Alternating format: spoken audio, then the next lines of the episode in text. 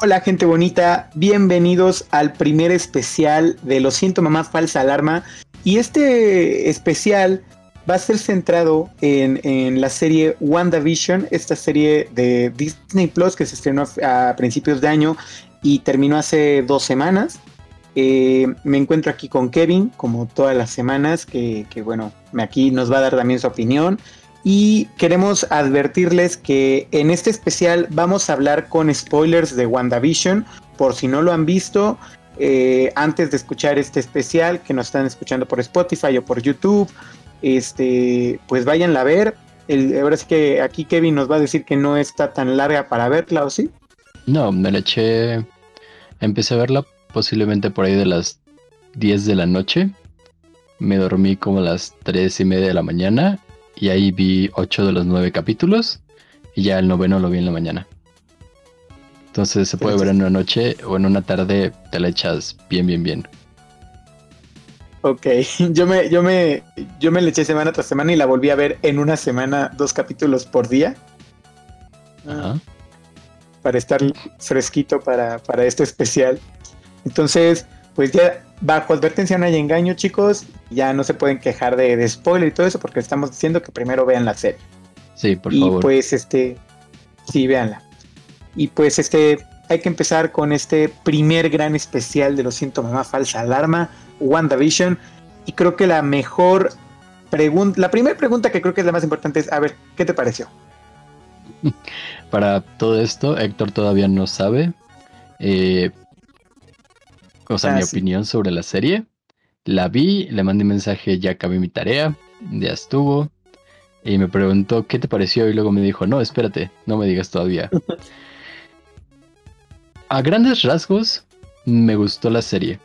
No iba con expectativas porque ya sabía que no salía, que sí salía, eh, las teorías de los fans que al final no se cumplieron, las que sí, etc. Entonces fue como, ah, ok, no terminé decepcionado de ver la serie. Por momentos me mantuvo muy atrapado. Eh, y sí fue como, wow, quiero saber qué pasa. Sin embargo, el final, principalmente, yo creo que a partir de chance el capítulo 8 y 9, no me gustaron. No te gustaron. Es que a partir del 8 y el 9 se rompe la, pues la, temática de sitcoms. Fíjate, hasta eso me, entretuvo mucho las partes que no eran sitcom. Como que una vez que ya me introdujeron a lo que estaba pasando afuera de Westview, a estos nuevos personajes y pasados personajes, porque vemos algunos personajes del universo cinematográfico de Marvel regresando, me emocionaba mucho. Incluso el capítulo, creo que es el 4, donde vemos un poco más de afuera de Westview que de dentro, donde nos explican cómo es que Wanda expulsó eh, a, la, a, la, capitana de, de, su espacio. Me gustó mucho, como que no sentí que me faltara ver a Wanda y a Vision para disfrutar la serie. Pero esos capítulos finales, como que la mística revelación de Agnes como la villana principal, y que ella estuvo manejando los hilos. Eh, el, principalmente el enfrentamiento final entre Agnes y Wanda me dejó mucho que desear. Fíjate que hay una parte en específico que fue donde sentí que estaba cojeando. Y no, porque es muy justificable, la neta. Eh, la parte de las runas. Cuando bajan al sótano de Agnes y le dice, ah, sí, con estas runas tú no puedes hacer hechizos. Y luego en la gran pelea vemos como Wanda está lanzando su magia y chocando contra las paredes. Y de pronto le aplica la inversión. La, la, la, ¿Cómo dicen? Le aplica la. Una, una, una cucharada de su propia medicina. Sí, y es como, ah, pues ahora yo te la apliqué. Vaya, entiendo que eran ocho capítulos, que de hecho estaba leyendo que originalmente iban a ser solo seis. Pero tienen que resumirlo todo y pues muchos capítulos son bastante cortos. Pero se me hizo súper eh, Deus Ex Máquina que Wanda aprendiera a usar las runas así porque sí. ¿Sabes? ¿cómo aprendes a hacer hechizos con, o sea, entiendo, es la bruja escarlata predestinada, el libro este habla de ella durante generaciones, las brujas han esperado la llegada de este Mesías o lo que rayo sea Wanda. Pero si es como, ay, ¿por qué? ¿Sabes? Creo que Wanda tiene el poder suficiente para vencerla sin las runas. Eh, bueno, vaya, también tenemos un personaje que básicamente su habilidad secreta, su quirk, haciendo referencia a My Hero Academia, es absorber la magia de Wanda. Eso también, ay, es que muchas cosas que no me habían explicado antes y que de pronto parecen haber salido y que muy probablemente en los cómics, tú que eres más conocedor de los cómics que yo, probablemente me vayas a explicar ahorita de dónde salió esto. Ajá. Pero que en ningún momento durante todas las películas que hemos visto Scarlet Witch nos hayan hecho ni un solo guiño a que tenía poderes previos a su interacción con la gema de la mente. Eh, eso de que, ah, sí, detuvo la bomba de Stark con sus poderes porque era magia básica de lo que sea que... No me acuerdo qué dice Agnes. Es, ese tipo de detallitos que a mí personalmente Creo que le dice que fue un hechizo de probabilidad. Ah, gracias. ¿Ven? Héctor, se nota que Héctor se la vio dos veces de cabo a rabo y que le puso atención específica a cada detalle. Bueno, es que, es que yo soy un atascado, o sea, cada capítulo, cada semana, cada capítulo me lo echaba dos veces y cuando terminó me la eché una vez completita para prepararme para el último capítulo y ahorita para prepararme el especial la volví a ver, así Órale. Mis respetos. Porque yo no aguantaría verla tantas veces. o sea, está, está buena, está buena. E, en resumen de todo lo que acabo de decir, está buena, solo soy ese tipo de persona que vamos a tomar como ejemplo a Rowling, a J.K. Rowling, mm. que de pronto comienza a meter cosas a su mundo que en ningún momento habló de ello al principio y tampoco nos da pistas a cosas, pues ya no me la creo, porque si no lo pensaste al principio, que lo metas después ya se me hace un poco forzado. Y siento que eso pasó un poquito con la concepción de Wanda en el universo cinematográfico de Marvel no los cómics, porque estoy seguro de que la de los cómics ha ido evolucionando, vaya, de una manera un poco más íntegra quizá. Si no, pues lo reinicias, sacas otra y ya arreglas tus problemas. Pero siento que un poquito chance no se les ocurrió a los de Marvel que este personaje de Elizabeth Olsen iría cobrando tanta relevancia conforme avanzaran las películas. Y al final fuera como, bueno, vamos a dar un poquito más de trasfondo que también está súper padre que quieran trabajarla un poquito más, ¿no? Claro. Pero en general, si tuviera, ¿quieres que le pongamos calificación de una vez? Te digo qué calificación le pondría o nos esperamos hasta después de un arduo análisis. Yo, creo que después de analizarlo podemos dar nuestra, nuestra calificación ya de manera de, conclusión. Además, ahora me estoy dando cuenta que nunca hablamos acerca de cómo íbamos a calificar las cosas. Ah... Una vez ¿Con número o con estrellas? Se hizo este chiste, creo que justo cuando estábamos en un programa en vivo, que si nos están escuchando por primera vez, pueden vernos en Twitch los jueves a las 7 de la noche, en Twitch eh, slash diagonal MX. Eh, salió esta broma de tenemos el emoticono de Kevin. Entonces, ¿cuántos ah, Kevins le das a la serie? ¿Cuántos eh, Kevins? mira, tú puedes dar Hectors y doy, yo doy Kevins. O yo doy Héctor y tú das Kevins. Ah, ah, ok, va, me parece eso. Tú das Héctor y yo doy Kevins. Me gusta eso. Perfecto. ¿Sobre 5 o sobre 10? 5. Perfecto, me parece muy bien. Ahora, ya que yo, yo aventé mi, lo que yo opino, tú dime, ¿qué opinas como fan acérrimo de Marvel que eres? Bueno, como fan acérrimo de Marvel, yo te puedo decir que yo me enamoré de la serie desde el primer capítulo desde los primeros dos capítulos que nos lanzaron el... Eh, se estrenó el, el 15 de enero. Me lo dieron como regalito de cumpleaños porque mi cumpleaños es el 18, así que se estrenó tres días antes. Eh, a mí me capturó desde los primeros dos capítulos. Me enamoré de lo de, este tributo hacia las sitcoms que daban eh, blanco y negro.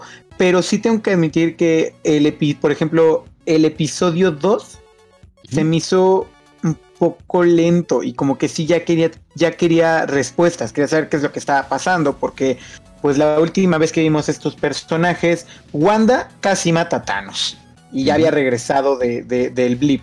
y Vision estaba muerto. Entonces yo quería saber, mi principal este, incógnita era, ¿por qué está vivo? ¿Por qué está vivo Vision? Si lo mataron. Entonces, eh, sí siento que en el momento cuando, como nos fueron entregando, primero se entregaron los primeros dos y luego ya fue uno por semana, yo siento que, que nos debieron de haber entregado los primeros tres en un de golpe. ¿Ah? Porque efectivamente... Como dato curioso, el plan sí era entregar más capítulos.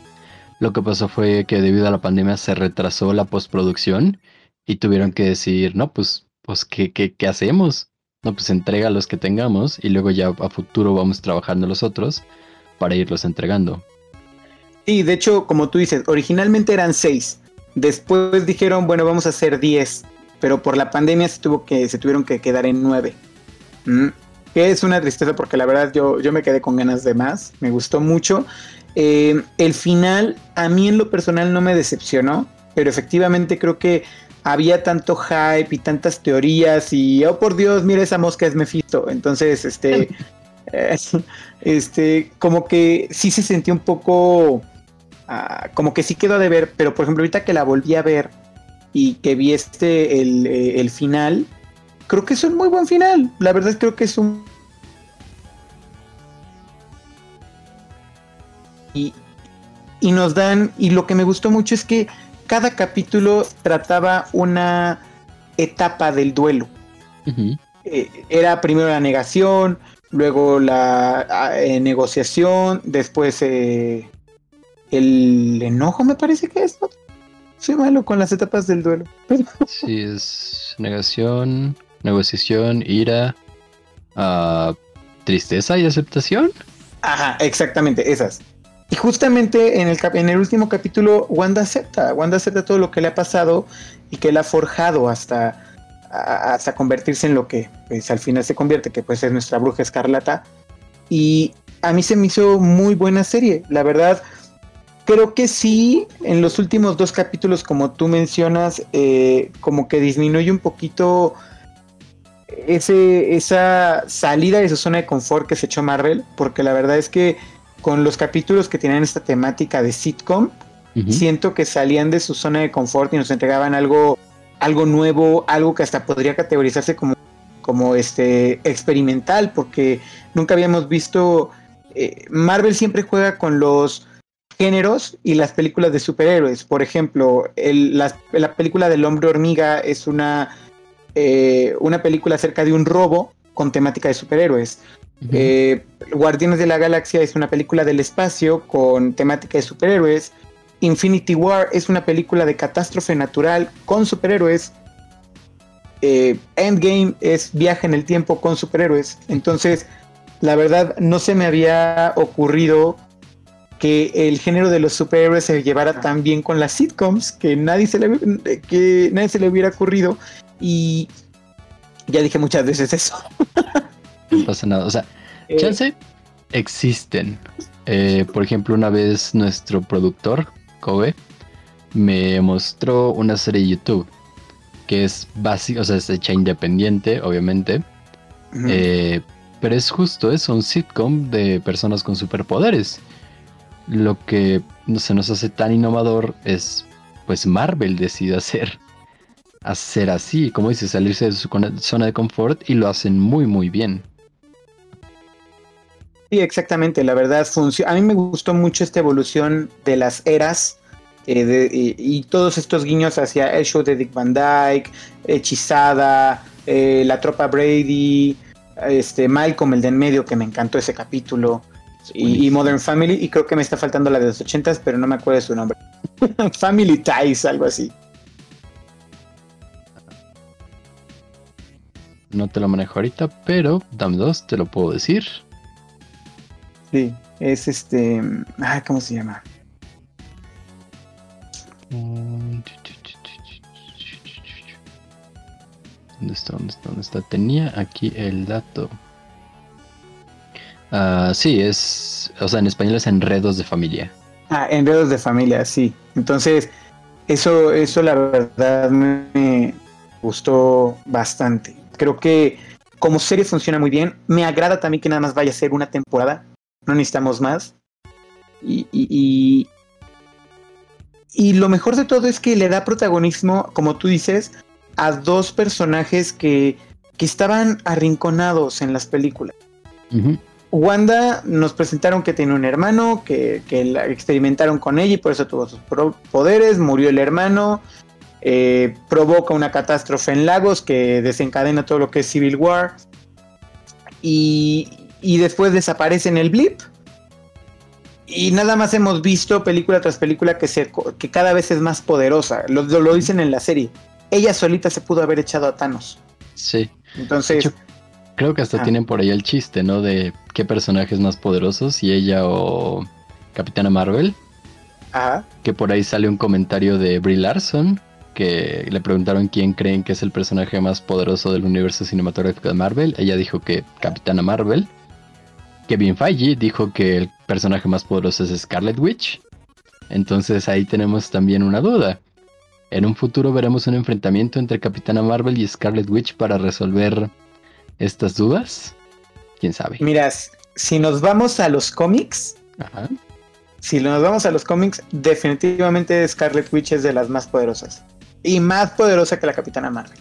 Sí, no, eso te lo creo. O sea, una, una cosa también que, por ejemplo, me pasó al final, y por qué no me creí el hecho de que Wanda estuviera perdiendo sus poderes. Vision y sus hijos eran pues básicamente un reflejo de su poder. Si Scarlet Witch en algún momento hubiera estado perdiendo sus poderes, ellos simplemente se habrían desaparecido.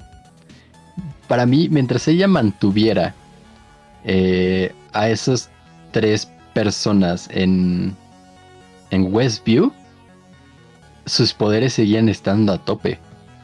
Que esa es otra cosa súper importante.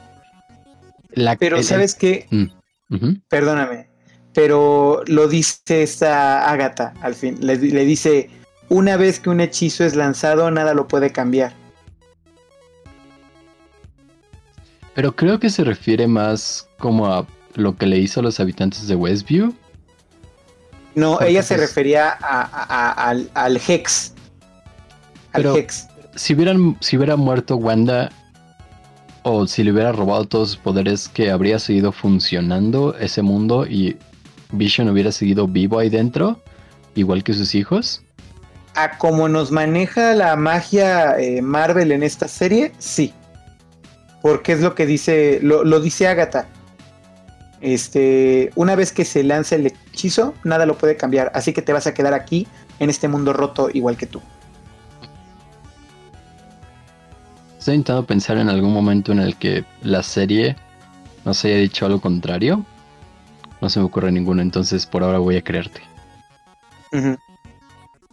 Sí. Por ahora voy a, voy a creerte, pero se me hace ilógico, de cierto modo. Porque si agotas la fuente de magia, ¿qué está manteniendo eso? O sea, la magia una vez que sale de Wanda se vuelve eh, un ente, una energía que ya no depende de ella, ya no es parte de ella. Ah, también tenemos que ver eso, porque es lo que dijo cuando Agatha está leyendo, le dice eh, que la bruja escarlata no nace, se forja y que tiene esa capacidad de hacer magia en instantáneo. Entonces, podría decirse que ella como tal es una fuente de magia. Entonces, eh, si nos vamos, si me pongo a razonarlo con las leyes de la física y todo eso, la energía o la magia no se crea ni se destruye, solo se transforma y mientras no, eh, no modifiquen Westview o ella no quite el encantamiento puede persistir. Lo dijo, ah, también en Infinity War. En Infinity War cuando le intentan quitar el, collar a Doctor Strange, el ojo de Agamotto que trae la, ah, la piedra del tiempo le dijo, le dice, ah, le queman las manos a Ebony Mao y dice, es un hechizo simple, pero, pero poderoso. Pero poderoso. Y cuando lo va a matar, Strange le dice, vas a ver que, quitar el hechizo de un hechicero muerto no es tan fácil. Sí, tienes razón. Tienes toda la razón ahí. Ay, pues de hecho ahorita que mencionas eso también está el dato de que Wanda es más poderosa que el hechicero supremo, a lo que vamos a explorar muy posiblemente en Doctor Strange y el The Multiverse of Madness, el multiverso de la locura. Tengo muchas ganas de esa película. Sí, yo también. Pero, ¿sabes qué? Ya que dimos una opinión general, hay que pasar a los personajes. Que la verdad, hay personajes que me encantaron. La verdad, me encantaron los personajes de esta serie. Va, ¿te parece que... ¿cómo, cómo, cómo quieres que vayamos? ¿De los menores a los principales o de los principales a los menores? Ah, vámonos de los menores a los principales. Me parece perfecto. A ver. Tenemos al técnico de Hydra, Stefan Goldbach. Tenemos al hombre en la van. A ver si te estoy bromeando. Sí, te, te, juro que te iba a decir, no, no te vayas tan menores, tan menores. ¿Sabes qué? si me permites, quiero hablar de uno que me decepcionó mucho. A ver, adelante. La verdad, Hayward, Hayward, el que, eh, pues el líder, el que queda como director de Sword, lo odié. Y, eso es chido. O, odié al personaje, odié eh, esa manera de, de, tratar a Wanda como una terrorista, eh, que él quería, él era en realidad el terrorista, pero siento que se convirtió en un villano genérico. Justo eso es lo que iba a comentar de él cuando nos tocara hablar de él. Justo, o sea, no, tiene chiste, no es tridimensional. Tienes a un personaje que pues te está diciendo lo que quieres oír para que te caiga mal. Como dices, yo tampoco lo soporté. Es como, ¿cómo puedes estar tan ciego? ¿Cómo puedes tener una sola visión del mundo? O sea, de, de verdad que solo está ahí para hacerte enojar y hasta puede llegar a sentirse como un personaje mal hecho porque su única visión del mundo es, pues tengo que acabar con Wanda y de hecho ni siquiera termina siendo tan relevante para la trama. Porque pues, ¿qué, hace realmente que podamos decir que es trascendental? Enojar a Wanda para que pues refuerce entre comillas el campo, el Hex. Ahora, exactamente, ahora no entendí, te juro, eh, tenía dudas, por ejemplo. Eh, eh, ¿Por qué mentir diciendo que Wanda había robado el cuerpo de visión? Número uno.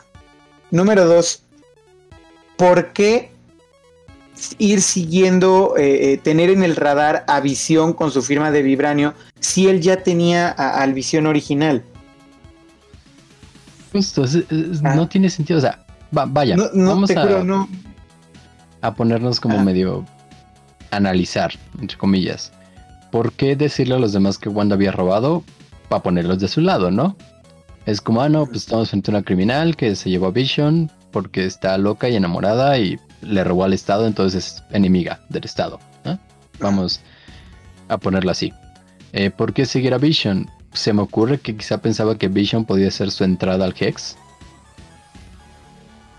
Pero pues tampoco lo ayudó cuando intentó salir, solo se quedó viendo cómo se desmoronaba y tampoco podía obtenerlo porque Vision solo podía existir dentro de, del, espacio de Wanda. Entonces, justo es eso, que tiene motivaciones que al final no te llevan a ningún lado.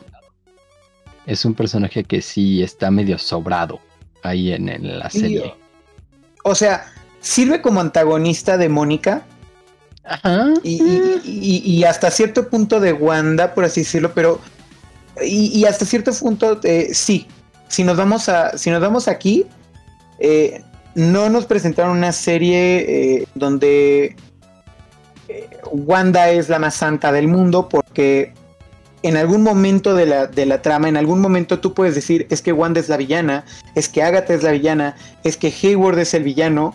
y, y creo que los tres tienen una, un, plan, o sea, los tres cada uno tiene un plan que, que colisiona al final, pero el de Hayward es el que menos se, desarrolla, simplemente está ahí para, para hacer un obstáculo más y, eso la verdad me dejó mucho a deber, porque hasta, hasta el capítulo 8, con ese cliffhanger que es ver a White Vision encendido, te juro, te juro que yo en mi cabeza te juro, yo en mi cabeza estaba pensando, espérame, dame un momento, ya. Yo en mi cabeza estaba pensando, no, es que sabes qué, él va a resultar que es el esposo de Agnes, que tanto lo le está mencionando, y Ah. ella y él quiere entrar para rescatarla. Te juro, yo pensé que iba a ir por allá. Y dije, y dije, ah, ok, ok, creo que me, creo que me, creo que me va a gustar eso. Pero cuando me di cuenta que no tenía nada que ver, cuando me di cuenta quién era el verdadero Ralph, que ahorita vamos para allá, dije, ¿y Hayward? ¿Qué motivación tenía? ¿Qué, qué quería hacer? Muy buen chiste, ese sí, tengo que admitirlo. Muy buen chiste de, vamos Jimmy, te falta algo de visión. No, no, es malísimo. A mí me encantó. No, no, no, no, no, no. Dije, este es de los míos, él conoce mi humor. Creo que es, es el momento en el que más cringe sentí durante la serie. El dato todo malo haciendo ese chiste. No me gustó para nada, chavo. Eh, pero volví, o sea, hablando sobre Hayward, no. O sea, de plano, siento que su único. Su única función, que bien pudo haber sido reemplazada por cualquier otro personaje, o como, o con Sword, como organización en general, pues era traer de vuelta a Vision, que en sí es uno de los eh, objetivos de esta serie. Matamos a Vision, ¿cómo lo traemos de vuelta? No, pues a través de esta serie, Sí. para usarlo en futuros, en futuros proyectos, porque pues no, no podían dejarnos todavía sin Vision, siendo también Sí, claro. pues uno de los personajes que más poderosos que también tenemos hasta ahora. O al menos cuando tenía la gema de la mente. Sí, de hecho, eh, esa parte, todo lo que era relacionado con la gema de la mente, eh, a mí yo decía, ¿cómo lo van a revivir? No nos dejan claro cómo lo reviven, simplemente dicen, ah, mira, este, con la energía de Wanda que viene de la gema de la mente, lo pudimos encender. Pero, ¿qué es eso que tiene en la cabeza? ¿Alguien me puede explicar? Es el poder de la amistad, Héctor. Puede con Sí. todo. Sí, sí, sí, te juro que el amor, el amor. Es lo que Pero- nos ha enseñado. Pero de ahí sí te puedo decir, eh, creo que fue el que más me desilusionó. Y algo, te voy a dar la otra cara de la moneda. Eh, me encantó cómo trataron a los personajes de Kat Dennings, como esta um, Darcy, de, y de Randall Park, de, que es Jimmy Woo, que nada más habían salido como, pues como personajes secundarios en Thor, un mundo oscuro, que nadie debe hablar de esa película jamás, y Ant-Man y, y and the Wasp, que me encantó que mantuvieron la esencia de los personajes, pero les dieron mayor protagonismo y eso, pues la verdad, no es fácil de hacerlo. No, la neta, o sea, yo no, no, no me acordaba tanto, ubicaba, eh, pues que al menos, perdón, Darcy venía de, de alguna película de Thor, no te topaba cuál, y de Wu lo supe hasta después, hasta que estuve leyendo un dato curioso que ves cuando presenta su tarjeta de presentación y lo hace como Mm. apareciéndola con magia. Que eso es un guiño a cuán sorprendido quedó viendo a, a Ant-Man hacer, bueno, pues a- se me fue el nombre ahorita Sí. de Scott Lang haciendo sus trucos de magia. Que empezó a hacer sus trucos de magia y eso está súper bonito, como dices, que mantengan al personaje, le den más profundidad, pero que no pierda lo que ya te gustó de, de cuando lo conociste. Y está muy padre que pues Marvel recuerde a estos personajes secundarios Y diga, todavía podemos explotarlos más, podemos darles un lugar en el universo que estamos creando. Sí, sí, sí, y, Le, le- le- le- gustó mucho verla de vuelta. eh, y de hecho, hasta la actriz esta, Kat Dennings, dice que.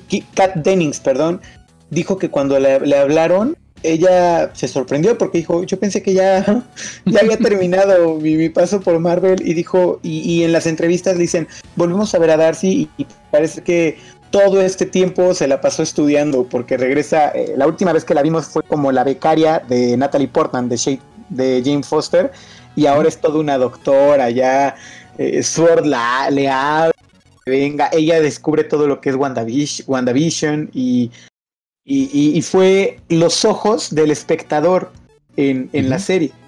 Sí, de hecho. Y eso hizo que, te, que te conectaras. O sea, cada vez que Darcy decía, ay, qué bonito, cada vez que Wanda y Vision se mostraban algo de afecto, algo de amor, todos estábamos haciendo lo mismo que ella. Sí, te conectas inmediatamente con el personaje por ese tipo de detalles. Oye, y a ver, dime, ¿cuál fue tu personaje favorito o menos favorito? No sé si tu menos favorito haya sido el mismo que el mío, que es Hayward, eh, pero...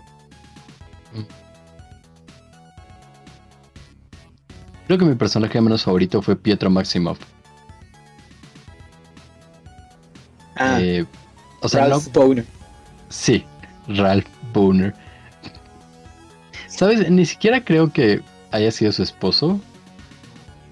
No, eh, obviamente no. O sea, es solo Ralph, pero siento que fue un chiste o chance hasta... vaya, no voy a llevarlo más grave, pero sí un chiste para los fans. El hecho de traer a un personaje tan relevante de los X-Men, a un actor tan relevante como es Evan Peters, nuestro Quicksilver de allá, y rebajarlo a ser un actor que finge ser el Pietro Máximo original. No, ya sí lo voy a decir, me parece un insulto a los fans y a Evan Peters, que claro, se le dio la super oportunidad de estar en esta serie. Sí. Pero y lo hizo muy bien. Es, sí, no, no. Hace un trabajo espléndido como Ralph. Pero comparando el trabajo que ha hecho en X-Men, eh, o sea, el personaje tan cool que es allá, y volver a aplicarte la de eh, El Mandarín, de soy un actor contratado para parecer que tengo un papel importante, se me hizo una tontería. O sea, y también la manera tan fácil en la que lo vencen, digamos, entre comillas, arrancándole el collar y ya. Wow, estás libre, felicidades, te salvamos no tenía expectativas con ese personaje porque, vaya, solo sabía que salía Pietro, pero como Ivan Peters, pero no tenía idea de qué van a hacer. Pero aún sin expectativas, no esperaba nada de ellos y aún así lograron decepcionarme. Se me hizo... Sí, exacto. Siguiendo con las referencias, se me hizo como, ¿en serio me van a hacer esto? Esto ya me cierra la puerta a que Evan Peters pueda volver como Quicksilver o si me lo van a meter, no sé, eso ya son teorías para después. Pero una cosa que se me hizo muy chistosa es todos sabemos que Evan Peters y el actor que hace a Pietro Maximoff en el que lo hizo en Era Ultron salen juntos ah. en una película, ¿no? En Kikas, sí. ¿Notaste la referencia a Kikas? Sí. No puedo creer cuántas referencias metieron en esta cosa. También lo del acento de qué pasó con tu acento, qué pasó con el tuyo. Todos esos chistecitos de los fans, o sea, que son parte de la comunidad y que metieron así como Jared Leto con su improvisación en el Snyder Cut de vivimos en una sociedad que no era parte del guion, de pronto Jared Leto lo sacó y pues se quedó en el corte final, porque ¿por qué no? Ese tipo de detalles te los agradezco y creo que a fin de cuentas es lo que hace vaya, fuera de la producción y que WandaVision es una de las series, quizá creo que es la serie más cara eh, hecha hasta el momento. Ese tipo de detalles de todos los guiños a otras cosas son los que hacen que esta serie valga mucho más de lo que ya vale. Pues 20 millones por capítulo, haz la cuenta. O sea, es... Vaya, se entiende por todo lo que tuvieron que hacer, que también otro dato curioso, eh, es que se utilizaron, yo había dicho en un capítulo reciente tomaba falsa alarma que se usaron lentes vintage, pero no es cierto. Lo que fue es que se usaron 47 lentes eh, de cámara actuales, contemporáneas, pero fueron modificadas para darle ese toque, eh, vintage que se necesitaba para pues para la serie, para ese tipo de periodos. Eh, pero ya llegaremos a detalles técnicos un poquito más, más adelante. En cuanto al personaje que más me gustó, y ahorita me vamos a decir cuál es el tuyo, que no lo has dicho, ¿verdad? Sí, no, no lo he dicho. A mí el que pues más me gustó. Ah. Por favor. No, por favor. Eh, ay, es que. Es difícil. Porque creo que no puedo decir ni Wanda ni Vision. Uno, porque siento que sería injusto. Porque son ah. personajes que ya traen un bagaje en el mundo de Marvel. Y personalmente Vision me gusta mucho por su... Eh, vaya, lo habíamos visto más como un niño explorando el mundo. Alguien eh, imparcial, que veía todo con objetividad. No, imparcial está mal dicho, ¿no? Perdón, parcial. Eh, que veía todo con objetividad, que usaba la razón. Ahorita nos lo cambiaron completamente, pero se entiende. Porque de cierta manera es el Vision de Wanda. Entonces creo que si tuviera que elegir personaje favorito.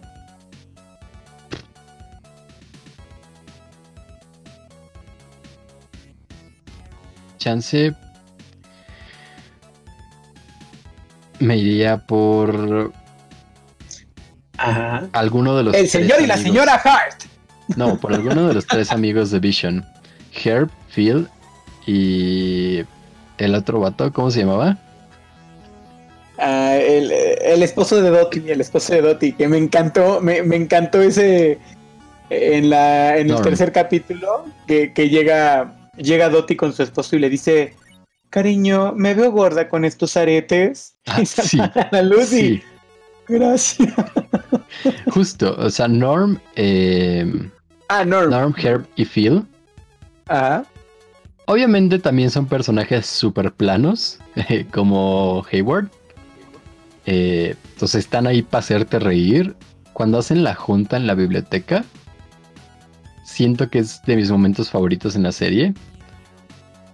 Que siento que eso es algo que le faltó, pero se entiende porque son nueve capítulos y unos duran 20 minutos.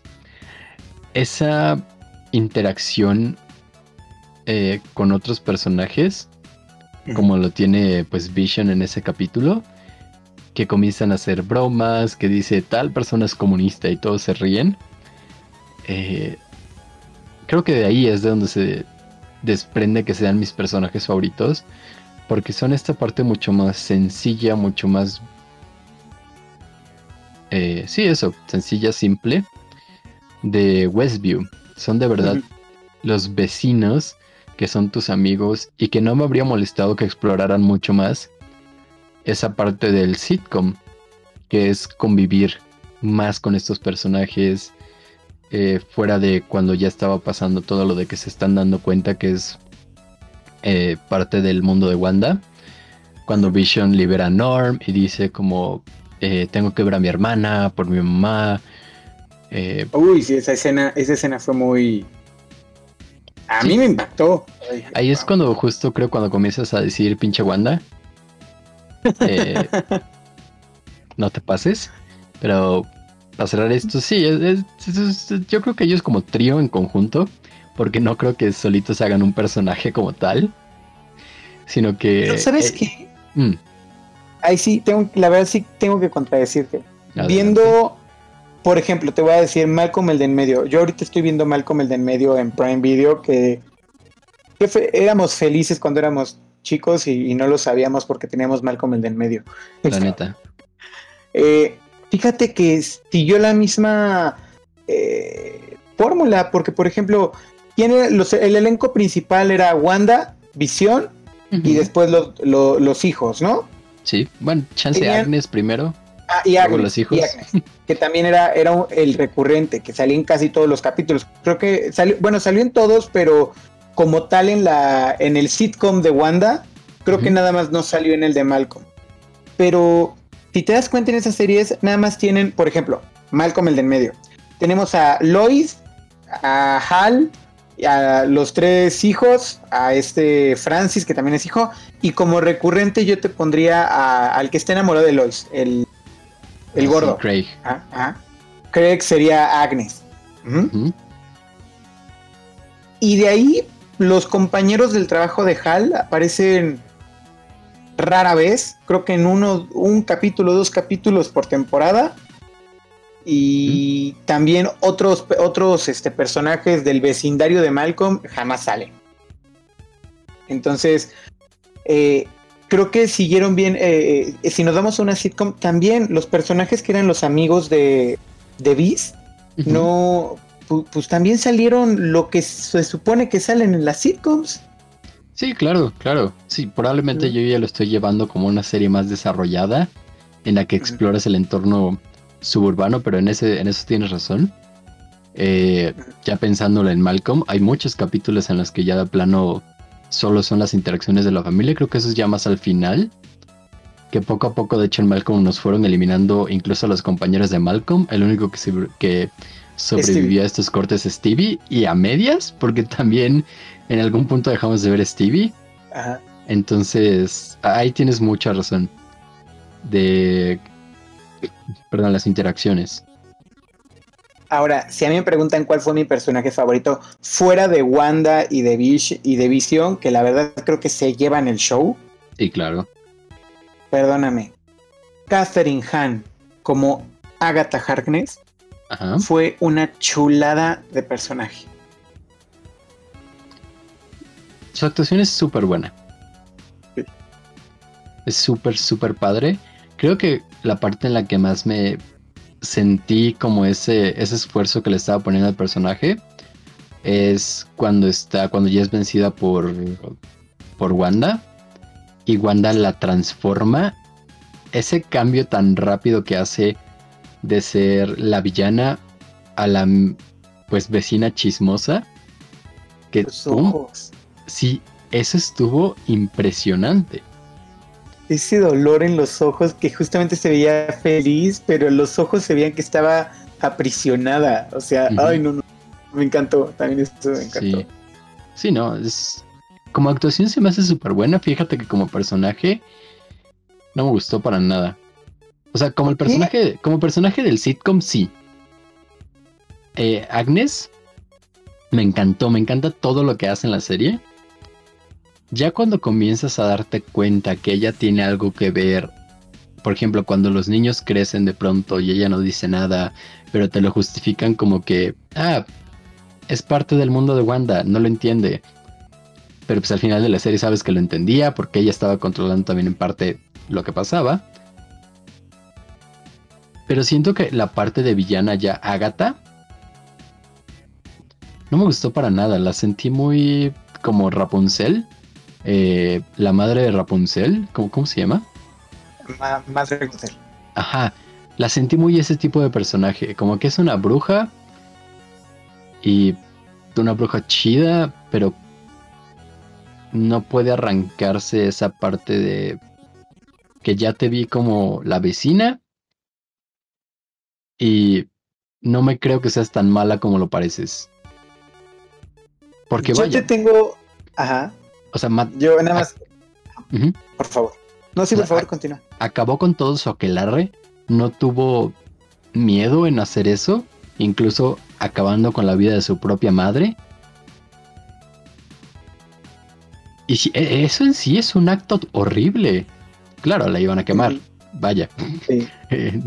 Pero eso es un acto horrible. Mató como a cuántas personas eran, seis en una sí, noche de sus poderes. ¿Dónde quedó toda esa maldad? Claro, lo hizo en defensa propia. Pero como que siento que el personaje tambaleó un poquito en lo, mismo que con Hayward. Tenía un objetivo, no supo cómo alcanzarlo. Entonces, digo, no sé cómo explicarlo, es más una sensación de, vaya, este personaje sí se ve muy malo, no malo de mal hecho, sino se ve como una villana cool que te podrías enfrentar eh, a unos buenos golpes acá y que necesitarías a todos los Avengers para, al estilo Hela. Ajá. Que vaya, tremenda maldad que se cargaba esa mujer. Sí. Eh, siento que podría haber dado para ser ese tipo de villana que si dices, vaya, eres mala, Pero como que al intentar ser, entre comillas, una tutora para Wanda, al decirle todas estas cosas de, ay, es que no eres muy poderosa y te falta esto y te falta aquello, en lugar de irnos a los trancazos y te voy a golpear, porque lo que, eh, el papel de Agatha realmente cuál fue? ¿Un chivo expiatorio? Más, ¿cómo? ¿En qué sentido? En el sentido de que eh, nos manejan en la serie que Wanda es la mala, la neta, hasta que se revela quién es Agatha, que por cierto me encantó la forma en que nos revelaron a Agatha, esa canción la tengo clavada en mi cabeza y la quiero seguir cantando por muchos siglos de los siglos, amén. Me encantó. Y Sparky lo maté yo, jaja, me encantó. Eh, pero siento que, quieras o no, Wanda era la villana hasta ese punto. Ella ah. no quería, no quería soltar el, el, Hex. Ya después, obviamente, viendo la serie como un todo, nos damos cuenta el por qué y se justifica. Porque, o sea, hasta Mónica le dice al final: Wanda, si yo tuviera tus poderes, hubiera hecho lo mismo. O sea, ella no quería tirarlo porque no estaba lista para dejar a Visión ir. Pero eh, nos ponen a Agatha como la villana y nos dan a entender que ella manipuló a Wanda. De cierto modo, ajá.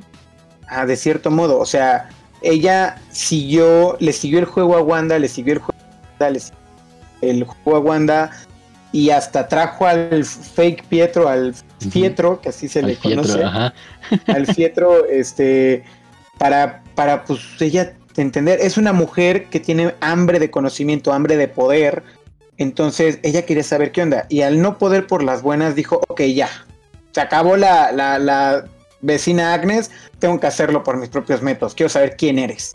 Sí. Y, y ya intentó quitarle el poder por las malas.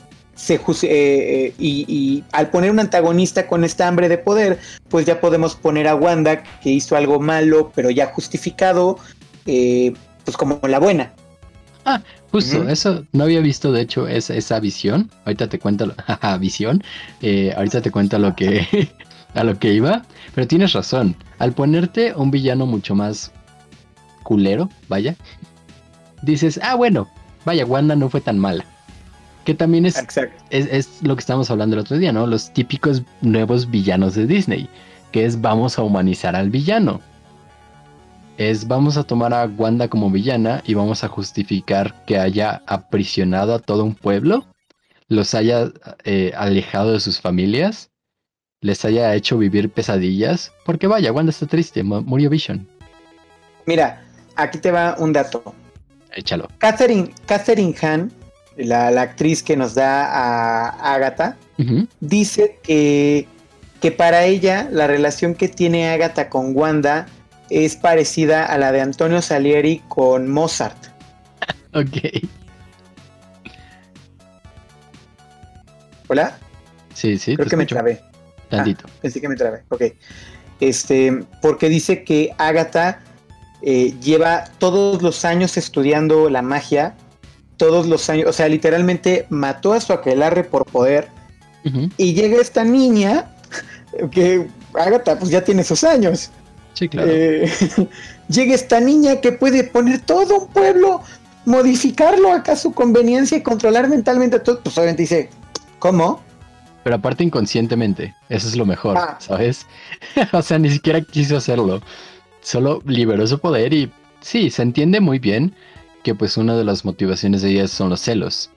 Es como, ¿cómo rayos va a llegar una más joven que yo, más bonita, y se va a apoderar del reino?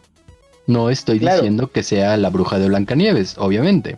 Solo estoy diciendo que, y justo por eso va más o menos lo que quería decir hace rato, que realmente Agnes entra, esperemos que la utilicen a futuro. Que Wanda cumpla lo que dice de sé dónde estás si un día te necesito. Yo, tengo una teoría, yo tengo una teoría, pero te la quiero decir más adelante. Sí, sí, va, va, va. Yo igual tengo ahí mis teorías. Eh, Ahora. Eh, nada más, dame, te termino de comentar esto, que es... ¿Qué veo? ¿Para qué nos sirvió realmente el papel de Catherine aquí? Para no, no justificar, pero ella es didáctica, es un personaje didáctico. Sirve para explicarte el mundo en torno a Wanda.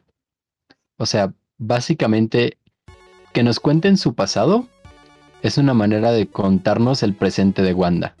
Y por eso durante todo su enfrentamiento, ella parece más que le está diciendo a Wanda, así es como me puedes vencer, y así funciona la magia, más que como quedarse callada y aprovechar todo lo que ella sabe para vencer a Wanda. Porque tiene los conocimientos suficientes. Vaya, si hubiera querido en el mismo sótano, busca la manera de robarle los poderes a Wanda, supongo. Porque Wanda estaba indefensa, la tenía a su merced. Entonces, este personaje lo trajeron para eso. Miren, este es el mecanismo. Así funciona. Se los estamos enseñando a través de un villano. Ahora entienden mejor a Wanda. Y ahora tiene este libro que le dio Agnes. Y esa es otra de las dudas que me quedó al final del, del, de la serie. Y quiero ver si tú me la puedes responder. Dime. ¿Wanda es tan poderosa como para crear seres humanos y por eso sus dos hijos siguen vivos? ¿O son parte del multiverso? Entonces está escuchando una versión de ellos que está perdido en el quantum, en el mundo cuántico. ¿O qué, qué, qué, qué, qué está pasando ahí? Ok. Para contarte esto, vamos a tener que avanzar un poquito en el programa y me voy a adelantar a la parte de referencias a los cómics. ¿Te parece? Ah, ¿Quieres o quieres que esperemos? Porque, perdón, ya se la te interrumpí. ¿Ibas a decir algo? Iba a pasar al siguiente tema porque ah, siento que. Siento que obviamente tenemos mucho que hablar todavía de, Wanda y de Visión, que la verdad se, llevaron el show. y, y, perdóname, Elizabeth Olsen jamás se vio tan hermosa y jamás nos había demostrado la calidad actoral que tiene. O sea, no es un personaje fácil, Wanda. No, no, no, no, no. O sea, realmente su interpretación eh, de, de Wanda estuvo súper, súper bien hecha. Quería hacer un chiste ahí, pero no pude. ¿Por qué? Porque se me olvidó el nombre del personaje que quería decir. ¿La visión de Wanda en WandaVision? No, es que quería decir que su interpretación de... A ver, dame dos. Dame dos, dame dos, dame dos. No puedo creer que se me haya olvidado el nombre de este personaje. Eh, su interpretación de Elsa estuvo impresionante. 10 de 10. Eh, es que me, sentí, como me sentí como cuando me dijeron Ralph Boner, oye, no fue. No, espérate, es que mi principal problema con, con esta serie, no, no, no con esta serie, vaya, tonterías, es mi principal problema con Frozen y en este caso específico con Scarlet Witch. ¿Por qué cambian su vestuario cuando usan magia? Ah, ok, entendí. ¿Por qué hacen eso? ¿En qué momento decides, güey, voy a revelar mis poderes y me voy a hacer un vestido chingoncísimo para impresionar? Mira, la verdad, y yo me, y fíjate, yo la, lo que más me expliqué en la, en, en viendo la serie, lo que yo la duda que tuve viendo la serie fue, ¿por qué se les forma eso en la cabeza con magia?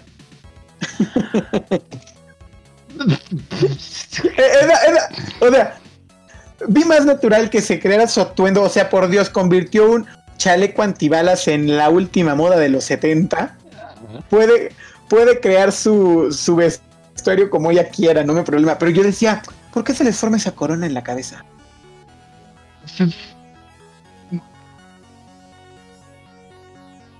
No sé. No tengo idea, también me lo pregunté. Y ahora, también te voy a decir algo. El personaje de Visión, eh, obviamente su principal antagonista fue White Vision, que también hablaré de él más adelante. Perdóname, me encantó la pelea entre él y White Vision, porque fueron de los golpazos de lucha, eh, te voy a quitar la gema de la mente, pero ¿qué crees? Ya no voy a caer en ese juego, me hago transparente y yo pudiste hacer eso todo el tiempo. Referencias. No, espérate, ya después me, me, lo pensé mejor y dije, a ver, también, no podía ponerse, cambiar de fase con Thanos porque ya estaba bien madreado. Sí, vaya, y supongo que pues, podemos justificarlo. Thanos tenía, eh, pues como todas las pinches gemas del infinito ya. no sé, güey, pues, es súper chingón y el poder de Pero, a lo que voy con eso es que en los cómics Visión es un, eso sí es un personaje más racional. Él, todo lo que es pelear tiene con qué, tiene con qué, pero sí prefiere resolver las cosas de una manera pacífica. Sabes, sí, eso, eso también me sacó un poco de onda, porque vaya, yo vi la serie como ya dijimos o dedujeron después de que se estrenó, ¿no? Ya estaba todo y me lo eché en una noche. Pero, pues, y salió mucho el, chiste este de Scott Pilgrim, de Scott versus Nega Scott, ¿no? Básicamente esa es la pelea Vision, White Vision. Er, dialogamos, eres bien chido y vamos a comer después. Sí. Pero habría tenido más sentido eh, como con Ultron. ¿Sabes? Al final, cómo está este diálogo con Ultron de Vision, que es también de mis partes favoritas de Age of Ultron. Cómo ellos dos dialogan y llegan a esta conclusión de los seres humanos de que son una raza pendeja, pero pues ahí están y van evolucionando. Ah, y que es la belleza de los seres humanos. Justo. Yo, yo, esperaba que pasara eso desde el principio, ¿no? Claro, tenían que entregarnos un poco de acción, los golpes, los rayitos, láseres, y creo que esa es también de mis cosas favoritas de Vision. Que es un hombre racional y, bueno, una máquina, un robot. Es un hombre. ¿Sintesoide o cómo le dicen? Sintesoide de carbono. Sintesoide a base de, carbono. A base de carbono, exacto. Racional, y eso se me hizo muy padre, pero siento que también llegó un poco tarde. El diálogo de, pues sí, yo vengo a matar a Vision. Ah, pero espérate. Yo no soy Vision. Eh, dice, yo soy un vision eh, circunstancial. Circunstancial o condicional. Condicional. condicional, y, se queda. Requiero mayor explicación. Sí, a, ver, cuéntame más chismecito. Sí, entonces está, está muy bien, vaya. Sí, la verdad, a mí me gustó cómo trataron también el personaje de Vision. Es una pena saber que el Vision que veamos en las películas no es el mismo que WandaVision, porque se murió. Sí, no. Pero me gustaría volver a ver a los dos. Creo que el crecimiento que tuvo Wanda en esta serie fue increíble. Fue un, un estudio del personaje completo y una evolución que ya sabíamos que era poderosa, ya sabíamos que tenía poderes, pero ahora ya tiene una identidad, que era lo que le faltaba a ese personaje. Entonces, pues la verdad, eso, eso me gustó mucho. Pues saliendo un poco ya de este apartado de los personajes, eh, la producción de la serie está increíble.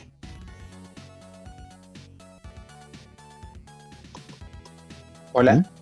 Sí, no, no. Pensé que ibas a, No, o sea, lo que me refiero es que eh, vi eh, Unidos, el Making of WandaVision. Eh, los primeros tres capítulos fueron con público en vivo, utilizaron, hablaron con Dick Van Dyke para que les dijera cómo grabó él su show. Y él les dijo así, les dijo cómo hacer televisión a la antigua cambiaron eh, los sets, todo lo que son los efectos prácticos, se veían padrísimos y me gustó cómo iban avanzando en época y, y, los intros, oh Dios mío, los intros de los capítulos me gustaron. impresionantes. Sí, e, esta vez Marvel de verdad se puso en la mentalidad de qué están haciendo. Vaya, siempre lo hacen, su producción en general es impresionante. Solo que aquí pues insistimos es algo diferente a lo que nos tenían acostumbrados. Entonces, vaya, es, más padre aún ver todo el esfuerzo que pusieron para de verdad convertirlo en algo que se sienta como una serie de la época, como dices, los efectos que utilizaron y cómo vas viendo conforme evolucionan, como ya no es solo un corte, ya meten muchísimo más trabajo visual Creo que uno de mis favoritos es cuando Vision le dice que si les puede hacer anillos. Ah. Porque literalmente lo que hacen es hacemos un corte de, de, esta parte a esta Y se siente bien bonito porque dice, sí, así es como se hacía antes. Eso está súper, súper padre. Sí, sí, sí, la verdad.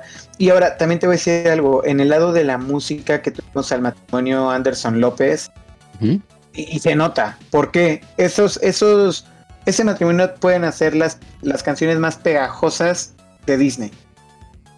O sea, bueno, para empezar, ellos hicieron The Book of Mormon, Avenida Q, que Avenida Q con eh, todas sus canciones de Avenida Q son pegajosas. El Hello de The Book of Mormon también es muy pegajoso. Ellos crearon Let It Go. Ellos hicieron Remember Me. Oh. Ellos hicieron Into the Unknown. No, pues sí, con razón. Ah, te lo juro, no sé qué canción de WandaVision está menos pegajosa porque cuando yo veía los capítulos, las, toda la semana estaba papá, papá, papá, WandaVision, papá, papá. Están súper padres. Y en general, e-, ellos también se encargaron, o sea, de como ya el eh, OST, como pues ya todo el vestido de cada capítulo, o fueron más como de los intros. No, ellos hicieron las canciones eh, cantadas, valga la redundancia. Eh, el instrumental corrió a cargo de Christoph Beck. Y Christoph Beck lo vimos en las dos de Frozen. Él ha sido el, el, el de este de. ¿Director el maestro, de El director de orquesta de, de Frozen. Y en el universo cinematográfico de Marvel, él hizo la de Creo que El hombre hormiga y la avispa, me parece.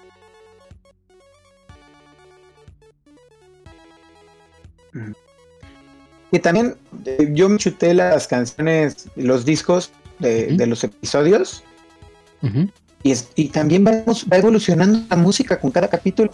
Sí, no. E, las canciones. Adelante, adelante las canciones incidentales de los primeros capítulos son muy cortitas, como en el eh, como en pues en las anteriores, en las de esa época, iban avanzando hasta en cantidad de instrumentos eh, conforme iban avanzando los capítulos. Es que de verdad lo hicieron súper, súper bien en ese aspecto, en todo lo que va detrás. Eh, comencé a notar mucho más la música en el capítulo de Malcolm porque, o sea, mientras el hijo de Wanda le habla a la cámara y todo esto, sentí que estaba viendo un capítulo de Malcolm no solo por el formato, eh, sino también por la música. música. De verdad dije, esto podría estar perfectamente. Ajá.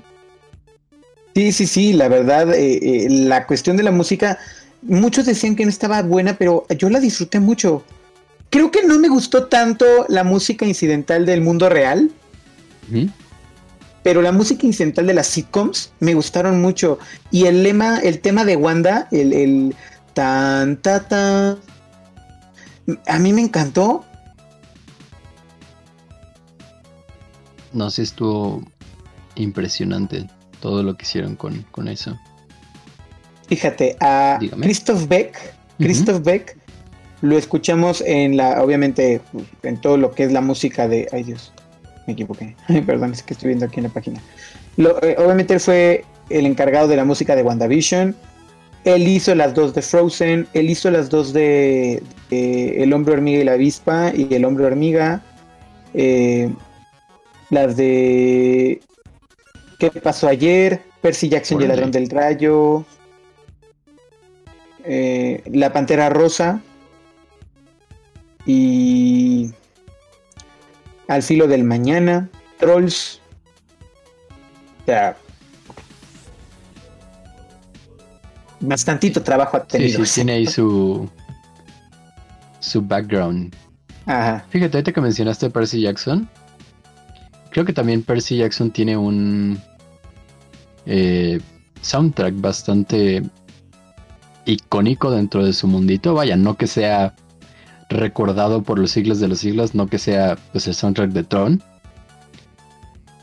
Pero como que sí van, vaya, sí se puede notar el trabajo, como que el sello de, de este compositor. Sí, la, la verdad me, me, me, gustó bastante la cuestión de música, la cuestión de producción. El vestuario que más me impresionó, obviamente el, el, el, último vestuario que saca Wanda como la bruja escarlata está precioso, divino, lo quiero para Halloween. Uh -huh. Este, pero el vestuario de Agatha flotando uf. como, uff. Está súper, súper bien hecho. Que de hecho, ¿sabes quién hace el vestuario de esta serie? No, a ver, cuéntame. Eh, ella es Mace Rubio, que es una diseñadora de vestuario mexicana, que ha trabajado en Apocalipto, Avatar, Thor Ragnarok, también fue la encargada, Warcraft, eh, Guerra Mundial Z, John Carter, y la infame eh, Dragon Ball eh, Evolution, otra película de la que no se debe hablar, no existe. Uh -uh. Uh -uh. Entonces también tiene su su currículum. Su currículum, exacto. Eh, definitivamente. Ah, también hizo el de Jojo Rabbit. Ah, qué bonito. Esos Entonces, zapatos rojos. Uf, uf, uf, los zapatos rojos. Pero fíjate, vaya, quiero decir que sí es versatilidad. Porque chances sí, sí puedes notar la diferencia entre su, lo que le pidió Taika Waititi para Thor Ragnarok, que son trajes súper coloridos que los ves y dices, güey, ¿en qué momento se te ocurrió hacer esto? Pero que están impresionantes. Eh, con el trabajo de vestuario aquí, que en general, vaya, por la época debió haber sido una chambota. El irte desde los 50 hasta la época contemporánea, década tras década, haciendo prendas que pudieras decir, sí, wow, eso lo podría haber visto en un sitcom de los 70s, eh, de los 50s. Sí. Todo, todo un trabajo muy, muy, muy bien hecho. No, y jugar y saber qué color te va a dar qué sombra de gris. Porque, uh -huh. por ejemplo, en el making of en 2, ahí se ve que en los primeros dos capítulos pintaron a visión de azul. Sí, sí. Pintaron a visión de azul porque su color morado se veía muy oscuro. Sí, esos juegos es también como lo que pasaba con los Locos Adams. ¿O es los Locos Monster? Adams. Sí, son los Locos Adams. No, los. Locos Adams. Los Locos Adams. Todo era pasteles y súper. Todo era rosa. Toda la mansión de los como... Locos Adams era rosa. ¿What? Justo. O sea, también el reto para, pues, eh, fotografía, para diseño de producción, que es, vamos a aventarnos estos capítulos en blanco y negro y se tiene que ver bien. Entonces, Ajá. si nunca han trabajado en blanco y negro, se me ponen a hacer la chamba porque tiene que verse impresionante que lo consiguieron. Y sabes también que me gustó mucho, lograron, por ejemplo, el primer capítulo. Así vamos al primer capítulo. ¿Mm? Como todo es blanco y negro. Pero notas que utilizaron eh, el show de Dick Van Dyke y I Love Ajá. Lucy. Y de pronto todo se transforma en la dimensión desconocida. Y sientes el cambio en el tono dentro del blanco y negro. Sí.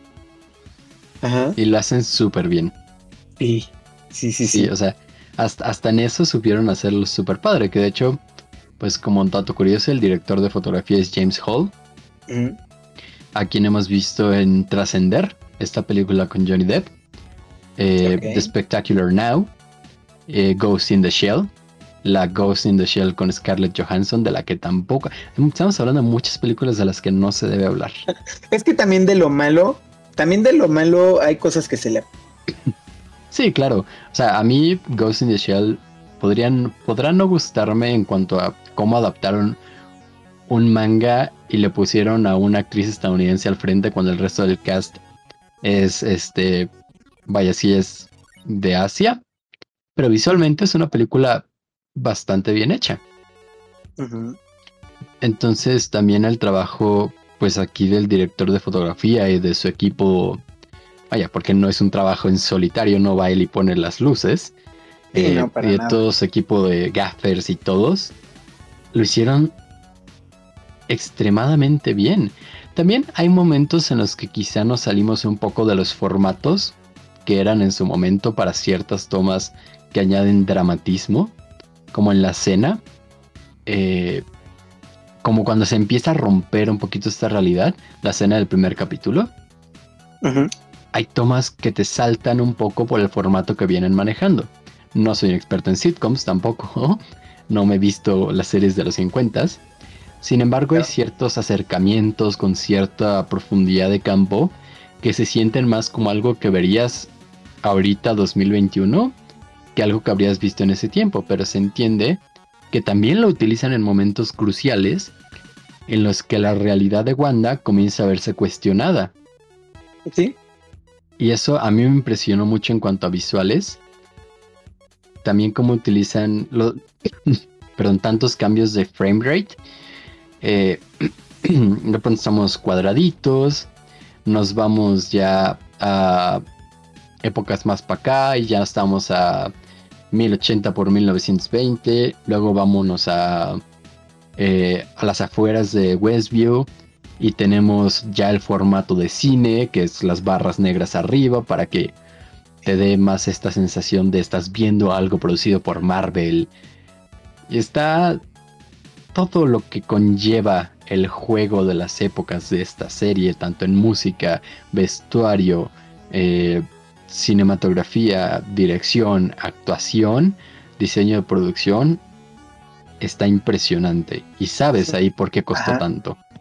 También sabes qué es lo que vale la pena mencionar. ¿Epa?